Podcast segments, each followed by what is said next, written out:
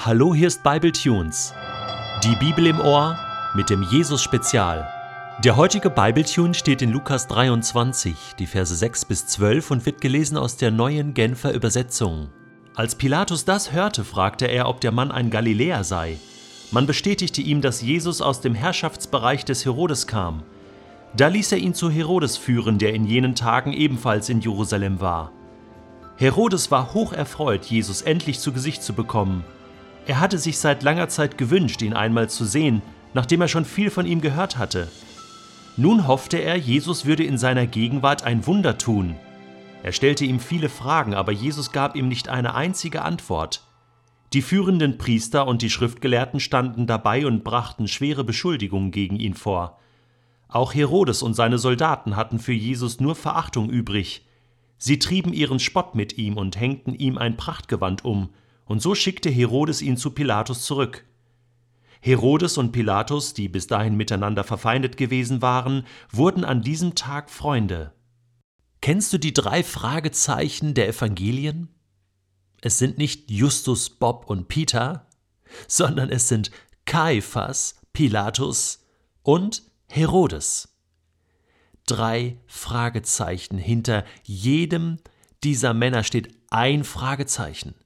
Was wollten die überhaupt von Jesus? Sie mussten ihn verhören, sie mussten ihr Urteil sprechen, und Jesus muss sich vor ihnen verantworten. Kaiphas sah in Jesus nur einen unbequemen Gegner, den er weghaben wollte von der Bildfläche in Jerusalem. Pilatus war das schon anders. Er hatte auch seine Fragen an Jesus. Er war interessiert. Er suchte nach Wahrheit. Und beinahe hätte er sie auch gefunden, wenn er nur weiter gefragt und nur weiter gesucht hätte. Stattdessen war er den damaligen Sachzwängen erlegen, gegen den Rat seiner Frau und seinen eigenen Zwängen erlegen, nämlich politisch zu handeln, zu müssen. Und dann hat er den unschuldigen Jesus verurteilt. Schade. Wirklich schade, so nah dran an der Wahrheit und doch gescheitert. Und jetzt kommt da noch Herodes. Das ist wirklich eine einzige Witzfigur. Das ist eine Inszenierung, oder? Ich meine, der Typ. Was ist das für ein Typ? Ich meine, man kann sich so äh, mit jedem Typen so ein bisschen identifizieren. Ja, da gibt es auch heute Menschen, die sind einfach, die sind einfach prinzipiell gegen Jesus. Hauptsache weg, nee, ich will nichts zu tun haben mit Kirche und, und ich, ich suche eigentlich nur den Fehler. Ja, so wie bei Kaiphas. Ähm, dann gibt es aber auch die anderen, die, die wirklich suchen, von Herzen suchen und irgendwie nicht wirklich finden können. Und denen möchte ich sagen, hey, wenn du auf der Suche bist, dann such weiter, stell die richtigen Fragen, Schieb Jesus nicht beiseite, lass nicht andere darüber entscheiden, was mit Jesus in deinem Leben passiert, sondern entscheide du. Steh du dein Mann und deine Frau. Und jetzt die dritte Gruppe. Das sind die, die Jesus irgendwie attraktiv finden. Ja, so ein Wundertäter.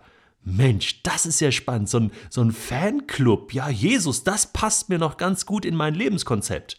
Ja, äh, Herodes lässt ihn kommen und er hat sich so gefreut auf Jesus. Das hört sich zunächst ganz positiv an. War es auch. Ja, endlich mal von Face to Face äh, mit Jesus hier eine Audienz. Toll. Ja, das hatte er sich lange Zeit gewünscht und ich glaube, dieser Wunsch war schon echt. Ja, nur die Vorstellung, die er von Jesus hatte, die war total verkehrt. Total. Ja, jetzt stellt er ihn dahin in die Mitte sozusagen in seinem Palast in Jerusalem. Ja, und, und wie so, ein, wie so ein Automaten, wie so ein Himmelsautomaten, ne, rüttelt und schüttelt er dran, ne, wirft oben Geld rein, zieht an den Haaren, tritt auf den Füßen rum, ne, redet mit ihm, ne, schlägt ihn, spuckt ihn an und sagt, sag doch was, der spricht zu mir, ne, ähm, mach, mach diese, äh, mach meinen Hund wieder gesund oder äh, lass, lass diese Stubenfliege wieder zum Leben erwecken, tu irgendein Wunder, ich will was sehen, ja.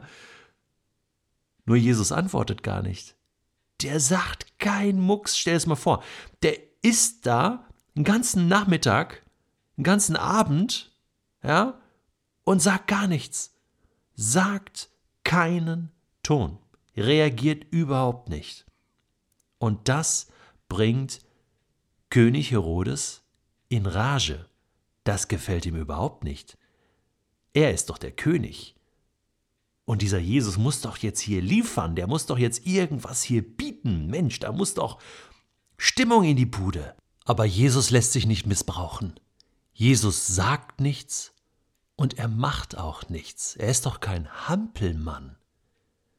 Ich glaube, es gibt heute Menschen, die sagen das zwar nicht so, aber die gehen mit Jesus und mit Gott im Himmel so um, als wenn er ein Hampelmann wäre. Den kann ich irgendwie einspannen, wann ich will, ja, und jetzt muss Gott hier performen, ja, jetzt muss er dies tun, das tun, ja, und wenn ich bete, ne, dann muss es auch, dann muss das laufen, ja, dann, das ist so, wie so eine innere Einstellung, dass man sich Gott sozusagen gefügig macht, ja, einspannt für seine eigenen Pläne. Aber das funktioniert nicht. Und oft wird aus dieser ersten Lust an Jesus ein Frust über Jesus, so wie bei Herodes. Und zum Schluss schlägt das um in, in Hass und in Zynismus. Dann wird Jesus noch eingekleidet in einen prächtigen Mantel. Ja, du König, du möchte gern König.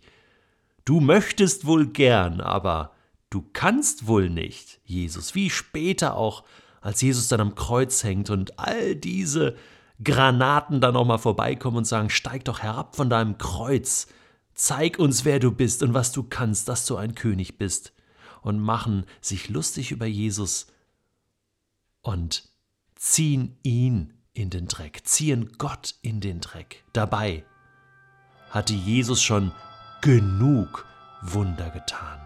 Und die Krönung dieser ganzen Geschichte ist der folgende Satz. Herodes und Pilatus, die bis dahin miteinander verfeindet gewesen waren, wurden an diesem Tag Freunde. Verstehst du? Statt dass sie Freunde von Jesus wurden, wurden sie gemeinsame Freunde und machten gemeinsame Sache gegen Jesus. Meine Frage an dich ist, willst du dich mit einem von diesen drei Fragezeichen anfreunden? Erkennst du dich wieder in diesen Typen, die da keinen Zugang finden zu Jesus? Oder wünschst du dir von ganzem Herzen, ein Freund von Jesus zu werden?